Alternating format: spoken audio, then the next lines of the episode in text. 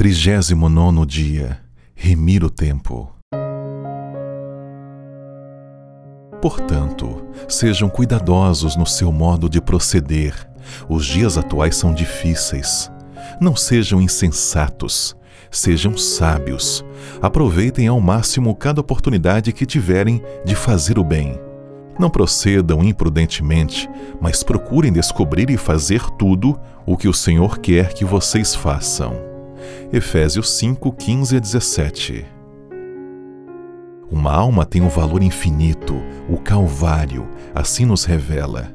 Uma alma ganha para a verdade será um instrumento para conquistar outras, e com isso haverá um resultado sempre crescente em bênçãos e salvação. Portanto, persevere firmemente na obra que Deus lhes deu para fazer. Permaneça firme sob a bandeira da mensagem do terceiro anjo, combatendo o bom combate da fé, de maneira perseverante e vitoriosa, confiando não em sua própria sabedoria, mas na sabedoria de Deus. Talvez você esteja como boa parte dos cristãos, sem tempo para fazer a obra de Deus. Trabalho, estudos, complexos afazeres domésticos, entretenimentos, engarrafamentos, encontros, reuniões, cultos e etc. O dia termina e simplesmente não sobra tempo. Considere que o talento do tempo é um precioso presente cada dia ele nos é confiado e seremos chamados a dar conta dele a Deus.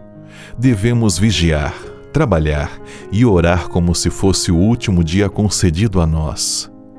Dedique uma parte do seu tempo a cada dia para meditar, orar, estudar as Escrituras e para testemunhar sobre Cristo aos seus amigos de oração. Permita todos os dias, nas primeiras horas da manhã, que Cristo enche o seu coração do intenso desejo de salvar almas. E então, gaste o seu tempo e a sua força no cumprimento da missão, pois seus amigos precisam ouvir as verdades que levaram à sua própria alma tamanha alegria, paz, satisfação e salvação. Remir o tempo significa aproveitá-lo ao máximo a brevidade da vida é um forte argumento para que se faça o melhor uso possível das oportunidades que Deus dá. Pregue o Evangelho para seus amigos enquanto há tempo.